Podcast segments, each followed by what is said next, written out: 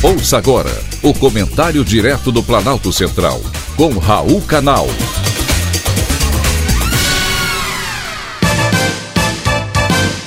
Queridos ouvintes e atentos escutantes, assunto de hoje: almas gêmeas. Os cisnes, as araras vermelhas e os cavalos marinhos são espécies do mundo animal que têm o mesmo parceiro durante a vida toda. O fascínio da alma gêmea espalhou-se por culturas e gerações. Porque algumas pessoas continuam acreditando em encontrar o par perfeito. Mas será mesmo que existe uma pessoa só para você? Existem diversas razões por que as pessoas mantêm a esperança de que o seu par perfeito esteja à sua espera em algum lugar do universo. E nos últimos 50 anos, essa noção somente cresceu em popularidade. Para psicólogos, o fato de acreditarmos em almas gêmeas está profundamente enraizado nas nossas vidas pessoais e aqueles que esperam encontrar um parceiro predestinado acabem arruinando seus relacionamentos logo no princípio.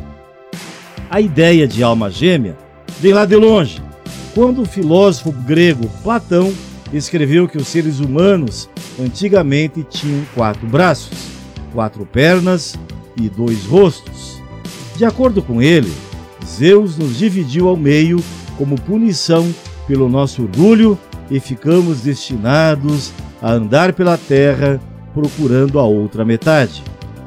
Desde Romeu e Julieta até Heathcliff e Kate em O Morro dos Ventos Uivantes, a literatura ocidental está repleta de exemplos de amantes destinados a ficarem juntos. Mesmo que o desejo persista, as pessoas agora estão mais dispostas a procurarem relacionamentos que as façam felizes e realizadas. Porém, isso não quer dizer necessariamente que você encontrou a sua alma gêmea. No passado, a dependência econômica das mulheres não permitia a elas a escolha.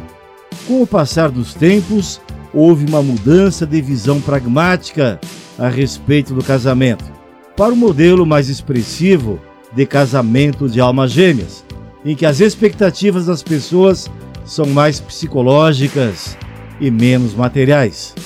Em um planeta de quase 8 bilhões de pessoas, é muita coincidência que as almas gêmeas de tanta gente estejam na sala de aula ao lado, já que a maioria das pessoas se casa com alguém do mesmo estado ou até do mesmo bairro, ou ainda com colegas da escola ou do trabalho.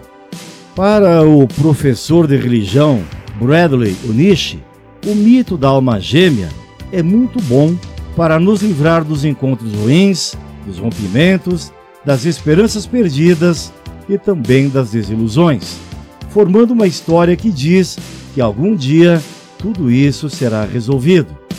É algo no que queremos acreditar, porque não possuímos a capacidade de entender que o que nos dá plenitude somos nós mesmos.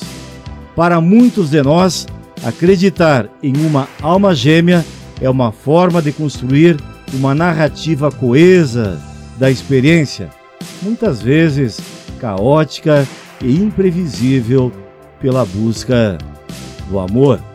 Um privilégio ter conversado com você.